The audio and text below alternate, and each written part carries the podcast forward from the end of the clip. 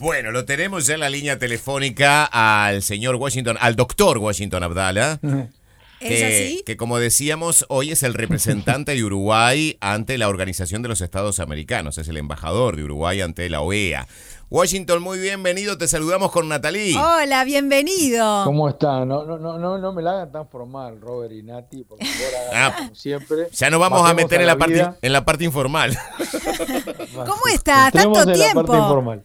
La verdad, ¿eh? Se les oye bárbaro, espléndidamente. Muchas gracias, Washington. Bueno, eh, para empezar, hablemos de, de tu situación actual. ¿Cuál es la, la tarea de un embajador ante la OEA? ¿Qué es lo que Es hace? grande. Es grande porque la OEA tiene distintas áreas. Una es un consejo permanente que es una especie de parlamento que reúne a los 35 países, 34 en realidad, que están activos y lo reúne dos veces por semana. Ese es un intercambio que se hace desde la óptica de cada país y también desde una óptica multilateral.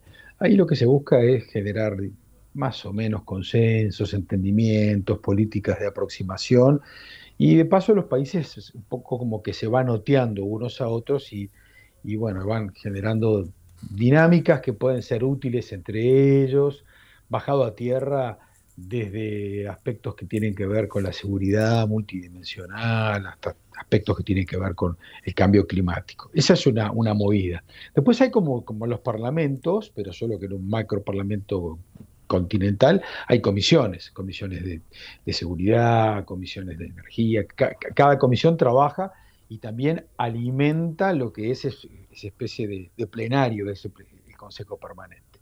Y después está toda una tarea que, que- que- ustedes saben bien que se hace a nivel de, de corredores, de bilateralidad estricta, en donde vos hablas con un país, con otro, generás este, aproximaciones que pueden ser útiles en el plano regional, o sea, porque cada país ¿viste? integra a la vez de estar adentro de este panorama gigantesco que va desde Estados Unidos hasta la Patagonia, bueno, cada uno tiene su integración subregional, o hay un Mercosur, o un centro, un- una coordinación centroamericana, o coordinaciones hacia el lado del Pacífico, y todo eso es un- una cosa bastante intensa. Yo la verdad es que lo, lo disfruto mucho, lo- disfruto mucho la tarea porque, porque me va bien, o sea, se me hace fácil este, no, en esto yo creo que, que los embajadores que van ante la OEA o ante Naciones Unidas, cuando vienen con, con experiencia parlamentaria, es como que, no digo que jugás de taquito, pero a ver, después que estuviste miles de años en un parlamento, te, te meten en un, en un parlamento de esta naturaleza, que es mucho más respetuoso, que es mucho más continentado, la tarea se hace, se hace linda, se hace con disfrute. Y bueno, y la clave es ir entendiendo también, abrirte uno, ¿no? La cabeza, abrir- abrirse la cabeza uno para entender otras dimensiones, porque, porque a veces este, nos pasa a todos, que desde la propia mirada eh, regional se te hace difícil entender, por ejemplo, por qué un canadiense insiste con tal o cual tema. Entonces, hasta que no entendés la, perspectiva geopolítica, filosófica, política mismo del otro, no terminás de entender por qué alguien plantea tal o cual inquietud. Y eso a mí me ha ayudado mucho porque, porque me, me- ha abierto la cabeza un montón. Y bueno, creo que, que- a esta altura más o menos me paro en la cancha con cierta dignidad. No digo que, que, la tenés toda la película armada, porque acá es igual que en política, igual que en el mundo de la comunicación. Día a día ustedes cuando abren el- la radio y a- empiezan a charlar y a tener la dinámica, cada día es un pequeño vértigo. No, no, no, no, no. Es- es- duda. esa magia de que uno diga, ah, las tengo de taco, no existe. Lo Es que cierto. podés es estar más entrenada, más entrenado, ver un poco más la película y de repente te podés este, parar mejor ante un insuceso. Bueno, eso sí, porque la experiencia te va dando un poquito Claro. eso. Pero, pero está, pero es, por ahí va la tarea. Es muy linda, la verdad que yo la disfruto mucho y la hago con el máximo de entrega posible, porque a mí me, eh, yo he sido un tipo que la vida eh, me, me- me ha ayudado mucho, en el sentido que he tenido mucha suerte, hacer cosas que me gustan. En algún momento me comí algún garrón de estar en, en cosas que no me gustaban, pero bueno, pero como todo el mundo, no, no, no, nada, nada, es gratis, no hay almuerzo gratis. Bueno, ¿dónde, ¿dónde estás viviendo? ¿Estás en- Bueno, en, Uruguay? vivo ¿Estás en a Estados- 20 minutos de... Estuve al principio, cuando arrancó Sí. esto hace un año y pico, un año y poco, estaba en DC, en la, en la, en, en, la propia Distrito Columbia, ahí adentro de la, de la, de la capital, digamos. Y me salvé bien porque me, fui el 30 de diciembre y el 6 de enero explotaron todos los caos, que me pueden querer o no, pero medio que vi venir la debacle, porque la vi venir, pero no porque fuera muy genio ni nada por el estilo, porque se veía venir que había un ambiente de Coca-Cola y me fui el 30 de diciembre, me vine para acá, una casa que queda, porque era más barato, vine para acá, una casa que queda a 20 y pico de, minutos de, de, del Capitolio, del centro de la ciudad y de la Casa Blanca. Y bueno, nada, se llama Bethesda, es Maryland. Es una, una, zona más tranquila, es como estar en una especie de, yo que sé, del Pinar o algo por el estilo. Y está acá, es, es mucho más manso. Entonces vas y venís, y bueno, nada, prefería hacer eso que estar en medio de la, de la ciudad, que era más complicado y más entreverado y más tenso, porque eh, Washington es una ciudad que está tranquila hasta que se detona. Ahora la semana pasada se detonó con esto de, del aborto y de, la Suprema Corte, entonces se te detona de un minuto al otro y vos la tenés detonada la ciudad y, y yo qué sé, yo prefería un poco más de tranquilidad para poder pensar, escribir, trabajar y laburar. ¿verdad? Washington, vamos a hablar de, Washington Abdala por sus distintas facetas.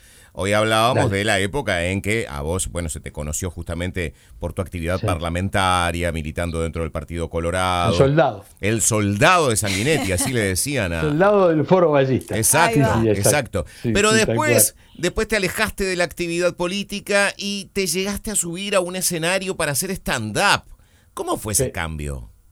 Maravilloso, porque, porque eso fue, viste, la política a veces te produce, yo, soy de los que nunca, nunca habla mal de nadie públicamente y en privado casi tampoco, porque no, no tengo por qué hablar de mal de nadie, porque no, no, no, no, me, no me gusta. Pero bueno, se produjo aquel momento que, que generó un cortocircuito y, y bueno, me, me, me, fui este, sin, tranquilo desde de, la política, capaz que no, no de la mejor forma en ese momento.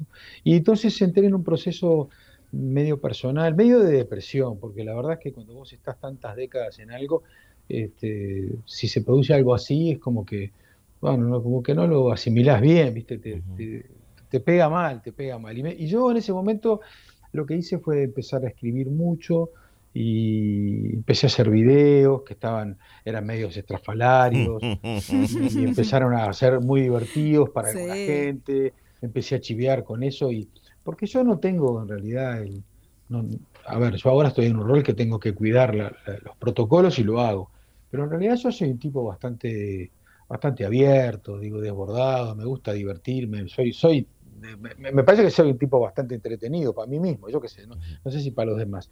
Ahí pintó que, que, yo entré, en esa época entré en el Canal 12 porque me llamaron unos amigos, Conrado Polvarini, y bueno, me engancharon en el programa y con Victoria yo me llevaba estupendo y, y estaba Eleonora Navata y hacíamos un contrapunto maravilloso porque con Eleonora que no piensa como yo y yo no pienso como ella, nunca tuvimos, a ver, jugábamos una cosa muy de, de tironeo inteligente, creo yo.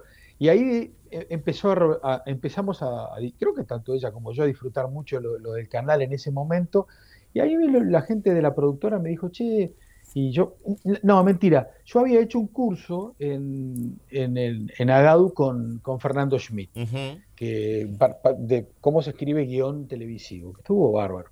Y ahí medio que me hice amigo Fernando Schmidt, esa es la verdad. O sea, yo tengo una profunda admiración por Fernando Schmidt, me parece que si Fernando hubiera nacido acá en los Estados Unidos, estaba trabajando en California, en Hollywood, era abramos un paréntesis para contarle a los oyentes, estoy seguro que todos los conocen, pero Fernando Schmidt, por ejemplo, ha sido eh, guionista de Gasalla, creador de algunos de los personajes más memorables de Gasalla. Es un uruguayo que vive acá en nuestro país, pero es reconocido en el Río de la Plata porque realmente ha brindado obras magníficas, guiones increíbles y bueno, se han visto también sus obras en distintos, en distintos escenarios. Yo particularmente recuerdo un trabajo que hizo mezclando eh, la radio con algunas voces emblemáticas que se llamó El humor en los tiempos de cólera, que fue maravilloso aquel trabajo que hizo, donde aparecieron entre otras figuras como Julio Ríos, pero es Julio Díaz, perdón. Pero volvemos a lo tuyo, entonces, así que hiciste no, un curso. No, bueno, y entonces genero eh, empalme con, con, con Fernando, Fernando, no sé cómo dan con Conrado, empiezan a armar un, un stand-up y ahí lo enganchan a, a Sergio Gorsi. Nano Fole también, ¿no? Esa es la, la, versión final. Ajá. Eh, lo engancha, porque lo de Nano fue muy divertido, porque primero engancharon a Sergio y a, y a, y a Sotelo, ah, a Sergio Gorsi y a Sotelo, y ahí me enganchan a mí y yo tenía alguna duda, pero me parecía divertido el asunto. Y, y bueno, este, lo empezamos a armar y el director era Carlos Muñoz, que es otro fenómeno también, un director de teatro, un tipo muy en serio, pero que puede hacer esto, porque la verdad que el stand-up, la clave del stand-up para mí, después de muchos años de haberlo hecho con, mucho disfrute y experiencia, tiene, yo sé, tiene cuatro o cinco ejes imprescindibles. Uno es que hay un guion, o sea, vos tenés que tener el guion en la sin cabeza. Duda, sin duda. Lo, lo otro es que tenés que tener un proceso de percepción del público inmediato, rápido. Tienes que percibir el público y saber que los públicos son todos distintos. No importa si ese mismo día estás haciendo dos actuaciones, sino que los públicos son distintos. Tercero, en mi lectura, que siempre lo practiqué en el stand-up y, lo, lo, disfruto mucho, y a veces lo hago con mis amigos chiviando, es que la gracia del stand-up es la autoinmolación. O sea, el stand-up no está bueno cuando vos haces eh, crítica del otro, sino que te autodestruís a vos mismo. Porque lo que el espectador lo que quiere ver es que el tipo se está autoinmolando, se está autodestruyendo, porque en realidad es un zapallo el tipo que le pasan cosas que nos pasan a todos. O sea, esa es parte de la gracia. Y yo como soy bastante autocrítico de mí mismo y no, no tengo mucho rubor, entonces me pegaba cada fierrazo y yo creo que eso generaba de alguna forma eh, buena química, buena química con el público, tanto que estuvimos, tuvimos 3, 4 años con eso, yo llegó un momento que dije, muchachos, terminemos con esto porque nos vamos a quedar enganchados en el staff, no, vamos a salir nunca más de este asunto. Y, un día Sergio se va de vacaciones, y ahí cuando Sergio se va de vacaciones dije, está, salvamos, le digo a Gerardo, le digo, terminemos con esto, porque esto ya era, era además allá el interior, llenábamos, la verdad que nos fue de locos, o sea, estuvimos dos, tres años este, decenas de decenas, alguien, Sergio, que viste que es ordenado para todas estas cosas, hizo el cálculo de la cantidad de miles, de, decenas de miles de personas que vimos, un delirio. Y Sergio se fue de vacaciones un día y lo trajeron a Nano, y, fue peor, porque seguía, el tema se seguía, no, se podía salir más de eso, era una cosa que, me loco, pero pará, digo, yo me quiero ir a volver a mi casa los fines de semana, yo, ya hice campaña electoral, yo estoy podrido estoy agotado de esto largué la política o la política me largó y ahora resulta que tengo que estar los viernes, los sábados. Por favor, pero era muy lindo. La verdad que hago la parte de esta jadrosa, así media chiviana, pero no, pero la pasamos fenómeno. Y bueno, y esas cosas que la vida te regala. O sea, yo tengo esas amistades con, con Sergio, con Gerardo Sotelo, con Enano Fole, amistades profundas, como se me, puso, se me puso una amistad profunda porque, porque, claro, mira, ahora estaba escribiendo un artículo para El País de los Domingos, porque yo escribo para El País, para Infobae, entonces estaba hablando sobre los amigos. Y el argumento central era que vos, los amigos, viste, no, no, los elegís, los amigos se te vienen a la vida según circunstancias, según momentos, tenés que pegar un enganche y a veces encontrás amigos que no tienen nada que ver. Y vos fíjate, si vos te pones a mirar a Sergio Gorsi, que a ver, está todo el día con el tema de la pelota, del fútbol, de la cámara celeste, yo, yo no tengo nada que ver con Sergio Gorsi. Eh, con Gerardo Sotelo tenemos una zona más en común, filosófica, pero Gerardo es un periodista en cuanto tal, lo mío es un pensamiento un tanto más acabado desde la política partidaria, la filosofía política. Eh, con Nano, ¿qué tengo en común? Nada, o sea, eh, él mira las cosas desde el periodismo. Resultado, los cuatro tipos generan una especie de sinergia, están todo el día uno arriba del otro y vos vas aprendiendo cosas de la otra persona. Y eso te genera un mundo en donde te vas te vas haciendo amigo.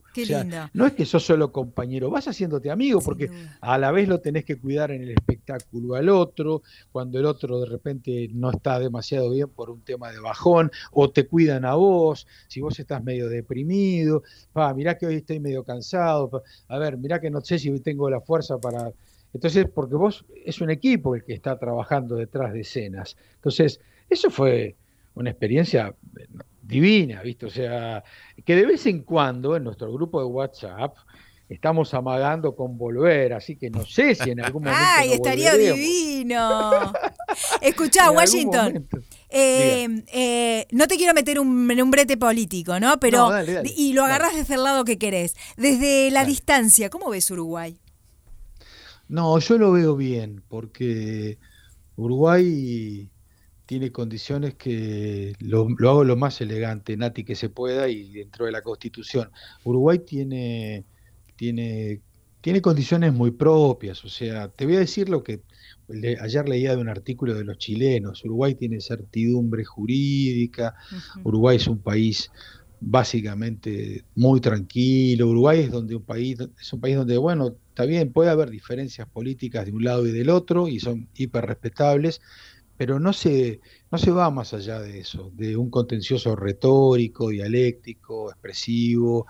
Está bien, puede haber enojos y forma parte de la vida normal, pero, pero no es este, otras zonas de la región en donde vos ves que, se detonan cosas y que a veces son irreversibles, y sobre todo fenómenos de, violencia eh, ciudadana porque tenemos la otra, la, inseguridad, que es un tema que obviamente hay que pelearlo siempre y es un tema de la región y, y conocemos, yo de ese tema también estuve muchos años trabajando con mucha intensidad, lo conozco mucho, y, pero bueno, pero yo, yo soy siempre muy optimista con Uruguay. Lo, soy hoy, lo voy a hacer mañana, lo seré en el futuro. Está mañana este, una coalición del signo que está en el presente y de repente sigue esta coalición y de repente no está esta coalición. Yo no puedo saber el futuro. Lo que sé que el Uruguay es un país que siempre tiene la cabeza como una cabeza inteligente, con una postura, te diría, de, uruguaya, la, postura uruguaya es de, es de cabeza abierta, es, receptivo. Nosotros no somos un país, viste, que, que, deje pasar las oportunidades. Y yo soy de creer que siempre podemos ir a más. A ver, no, no, soy optimista, decía Washington Cataldi, yo soy hincha de Peñarol, y así que si tengo que ser, decía, yo soy biológicamente optimista. Mm. Yo, yo también, yo soy biológicamente optimista y creo que los países se tienen que ir superando. A veces las velocidades, yo qué sé, dependen también de nosotros mismos. Uno, la velocidad, yo ahí no estoy en la interna chica, la estoy perdiendo, ¿viste? Y eso de la perspectiva de la distancia, realmente sí que me duele porque pierdo, pierdo la, el detalle fino, pero yo miro Uruguay y, esto que no me oiga nadie, pero lo comparo con otros países de la región y lo siento que Uruguay entiende lo que está pasando, lo que pasa en el mundo. Uruguay entiende, el, a ver, es un mundo, no los voy a aburrir, pero es un mundo muy complejo, donde las economías se han fragmentado, donde no tenés un liderazgo absoluto de nadie en el planeta, donde, no tenés tampoco certezas en lo económico, porque este fenómeno de la inflación que está pasando en todas partes del mundo, acá mismo en Estados Unidos, el precio de la gasolina de un año al otro se duplica. Yo voy al supermercado, hago las compras, veo los incrementos de los, de los, de los alimentos. Eh, el mundo está muy, está muy complicado. Iba a decir está muy loco, no es una expresión digna, pero está muy, está muy nervioso. Todo lo que ha sucedido en Rusia eh, con la invasión a Ucrania tiene consecuencias que ha detonado por todos lados. Y ese es un mundo donde uno, y bueno, lo podés ver de dos lados, tratar de mirar a ver cómo hacer para que tu gente esté mejor, y creo que es eso lo que está haciendo el presidente de la calle, tratando de generar condiciones de alguna forma u otra que le puedan permitir al país tener ventajas comparativas, o de repente otros tienen una postura un poco más tranqui. Yo creo que, estamos bien en lo que estamos haciendo, tratando de entender, de abrirnos al planeta. Esa postura, viste, de. También la tenía Jorge Valles, no sé si se acuerdan, que era aquel, aquel posicionamiento de estar mirando el mundo constantemente. Yo, yo soy de creer un poco en eso, de que, las, los momentos muy difíciles generan oportunidades. siempre lo he creído, lo he creído para mí, en lo personal. O sea, hoy de mi pequeña microexistencia que, que, no le importa a nadie, me importa a mí, a mi familia, pero yo creo que cuando la, vida te pega, este, bueno, tenés que aprovechar ese momento feo para tratar de, salir más fuerte, ¿no? Bueno, hoy, hoy, nos importó para nosotros conocer este, un poco más de tu vida, Washington. y nos faltó, nos faltó hablar de tu rol como docente universitario, que los alumnos te siguen. Eso es lo que, más me gusta, Robert. Vos sabés, no sabes cómo, te, digo que me he cruzado con gente que te recuerda de tu pasaje por la universidad en la, carrera de Derecho y te recuerda pero con, con muchísimo cariño, con muchísimo afecto, por lo particular de tus clases, que me imagino lo que deben ser. Eh, Muy divertido. Nos faltó hablar de tu faceta como escritor, porque también has escrito libros, en fin. Y nos faltó hablar también de cosas de, mismo de la OEA ahí, que tiene muchas particularidades el edificio, por ejemplo, que tiene el mural de Páez Vilaró más grande que... Pero de todo eso lo hablamos en una próxima instancia. Pará, cuando vengas avisanos y coordinamos y te venís a visitarnos el estudio. Bueno, dale, encantado, les mando un beso grande, los recuerdo y los quiero con mucho afecto y la verdad que me devolvieron un ratito de Uruguay. Les, mando un abrazo enorme. Gracias a, los vos. dos, Nati y Robert. Y bueno, este, cuando vengan por acá, ya saben, estoy Gracias. a la orden para lo que sea. Gracias, abrazo grande. Dale, Washington, Washington Abdal estaba con nosotros en la tarde de Monte Carlo.